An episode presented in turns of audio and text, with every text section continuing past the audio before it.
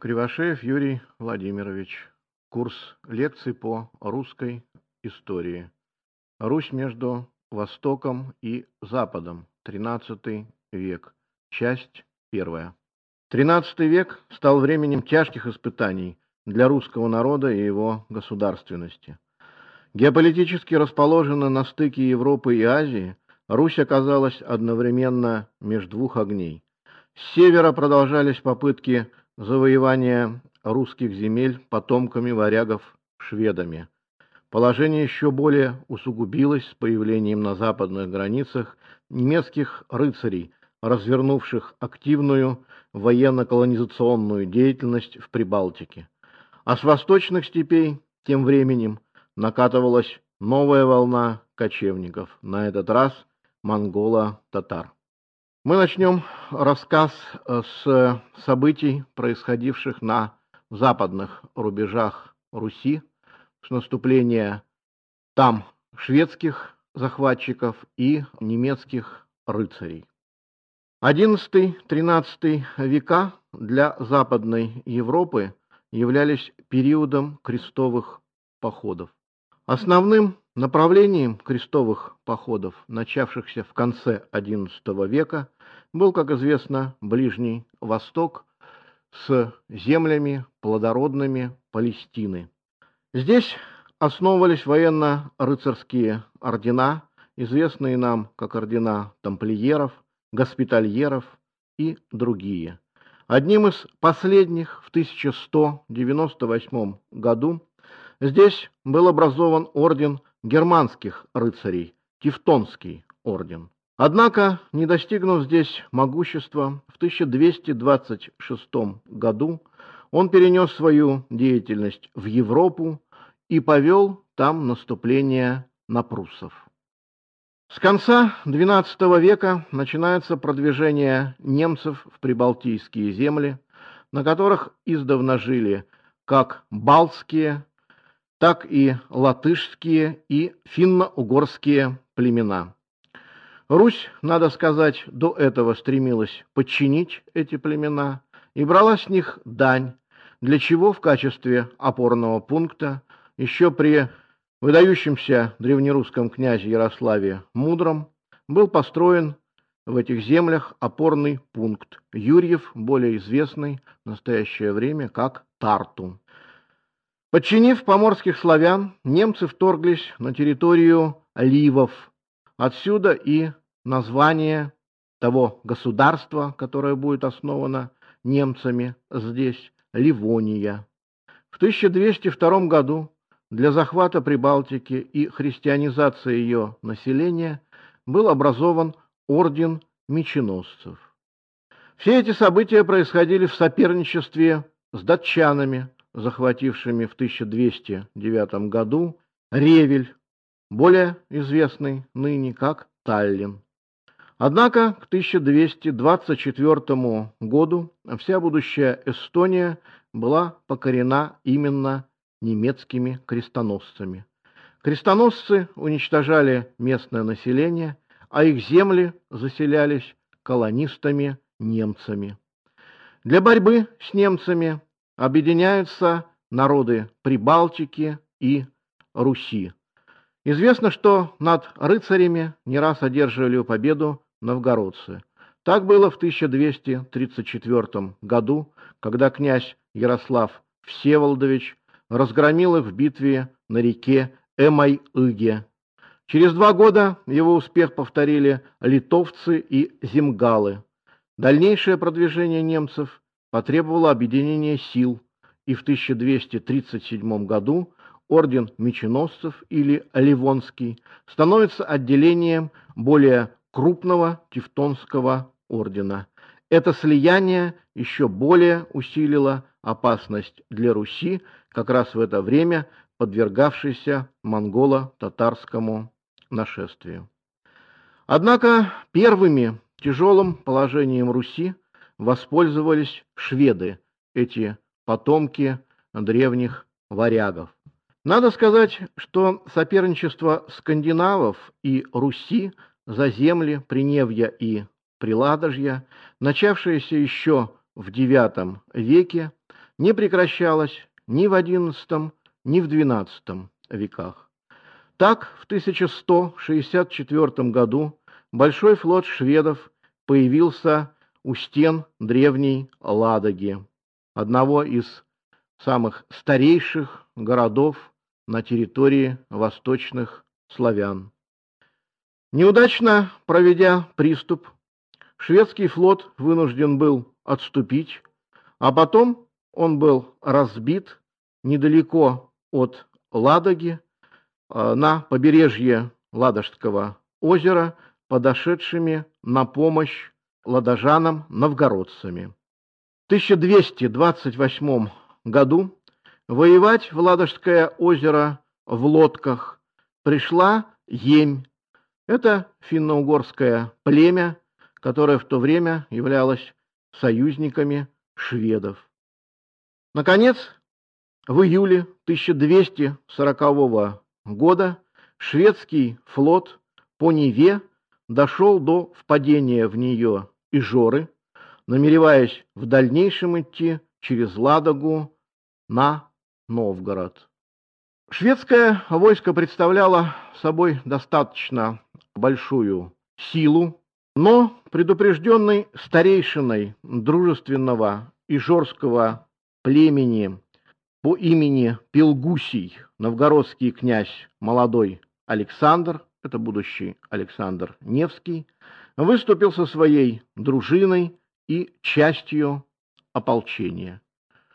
Выступил он из Новгорода, и нам в настоящее время не просто сказать, каким путем он шел до впадения речки, небольшой речки Ижора в Неву. То ли это был водный путь по Волхову, то ли это был сухопутный путь через болотистую местность, отделявшую Новгород при Ильменье от Приневья и Финского залива. Но одно нам ясно, что летом 1240 года в устье Ижоры при впадении ее в Неву состоялось одно из самых знаменитых сражений русского средневековья – Невская битва, Невское сражение. Несмотря на то, что сам факт не подлежит никакому сомнению, у ученых а, до сих пор нет единой точки зрения на конкретное место этой битвы. Обычно называют правый, схолмленный берег реки Ижоры, но есть также и соображения, свидетельствующие о том, что битва могла произойти на более низком левом берегу. Кстати говоря, на именно этом берегу в будущем а, будет построена и церковь в память об этом событии. Обстоятельства битвы достаточно хорошо известны. Русские войска, благодаря мужеству, храбрости и отваге многих воинов, одержали победу над шведами. Шведы вынуждены были сесть на свои корабли, шнеки, и срочно отбыть назад в Швецию, а молодой князь Александр праздновал победу. По своим масштабам Невская битва была не так уж и велика. Впрочем, практически все средневековые сражения по численности были не слишком крупными. Но значение сражения, значение битвы определяется, естественно, не численностью, а важностью для истории. Невская битва – одна из самых величайших сражений в русской истории. Это сражение, которое навсегда вошло в память народа, и народ связывает это сражение с Александром Невским.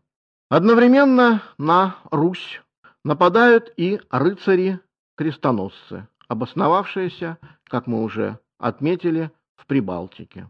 В 1240 году они захватывают уже русские города Изборск и Псков и таким образом оказываются в 40 верстах от Новгорода.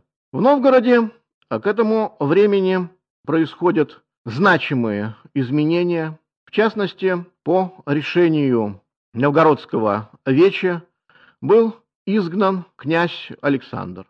Он уходит в свою отчину, в город Переславль-Залесский, и как раз сообщение о нашествии рыцарей застает его в этом северо-восточном городе. Александр Ярославич не заставляет себя долго упрашивать.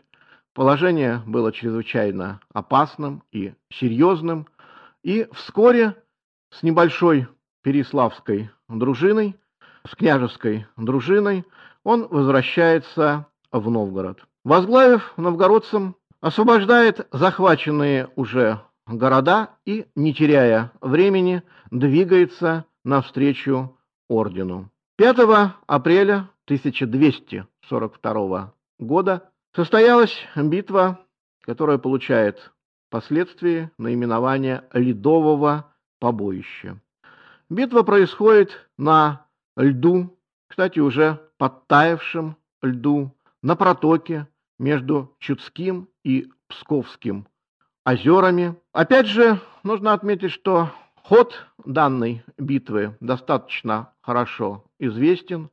Известно построение свиньей орденских войск, известна засада, которая была организована уже, можно сказать, военным стратегом, уже военачальником, получившим достаточно солидный опыт в различного рода столкновениях Александром Невским. И именно засадный полк и э, решил исход схватки. Выдвинувшиеся вперед э, войска охватили кольцом псов-рыцарей. Среди них началась паника, они побежали. Лед, не забудем, что это был апрель, стал трещать, проламываться.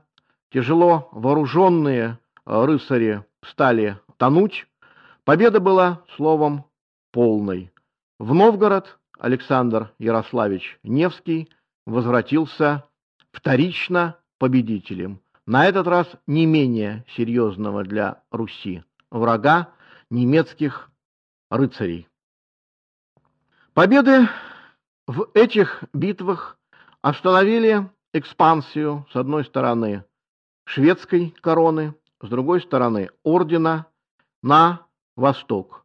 Русские земли, это нужно подчеркнуть, были спасены от онемечивания, от католицизма и в конечном итоге от порабощения. В 1243 году ливонские рыцари заключили мирный договор с Новгородом. Но в 1268 году состоялось еще одно сражение с ливонцами при местечке Раковор, и победа вновь была на стороне русского новгородского войска. Однако к концу XIII века значительная часть Прибалтики, исключая русские земли, была захвачена крестоносцами. Такое положение дел сохранялось достаточно длительное время, вплоть до конца XV, середины XVI века, когда произойдет Ливонская война. Впрочем, этого не скажешь об отношениях Руси, Новгорода со шведами. И в XIII и в XIV веках продолжалась их вековая конфронтация. Шведы, получив отпор на ближних рубежах новгородских земель в Приневье, сосредоточили свои усилия на относительно отдаленных землях, на их колонизации и закреплению в них. Известно, что в конце XIII века, в 1292 году, был построен на берегах Финского залива город Выборг. Выборг стал опорным местом для того, чтобы Швеция могла продвигаться дальше в Приневье и на Карельский перешеек. И, э, надо сказать, шведы сполна воспользовались этим обстоятельством. В 1300 году они опять попытались прорваться к Неве, захватить территорию Приневских земель и закрепиться здесь. В 1300 году в самом устье Невы, при впадении речки Охта в Неву, была построена шведская крепость с гордым названием Ландскрона, венец земли. Действительно, для шведов она была чрезвычайно важным укреплением, но просуществовала недолго. Объединенное московско-новгородское войско на следующий же год прибыло в этот край, атаковала Ланскрону. Ланскрона была побеждена, шведы сдались, а сама крепость была срыта. Так закончился очередной этап новгородско-шведского противостояния. Наконец, нужно отметить, что в 1323 году был заключен первый мирный договор между Швецией и Новгородом.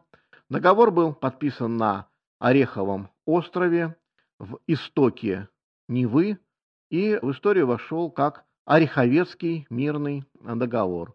Он определил и закрепил границу. Конечно, граница была достаточно условной, но тем не менее обе стороны старались в последующее время ее придерживаться. Пограничье шло от реки Сестры на север, вплоть до Северного Ледовитого океана. Впрочем, шведы еще один раз, уже последний раз в этот период, предприняли попытку атаковать русские земли в 1345 году.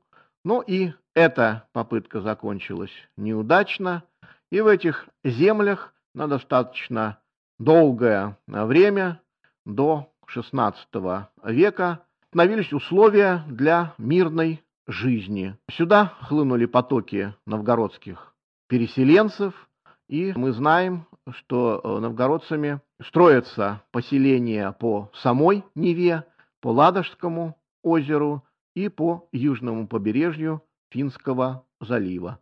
На территории будущего Санкт-Петербурга новгородцами тоже было основано э, поселение, как раз в том месте, где существовало прежде Ланскрона, это поселение на усть Охты.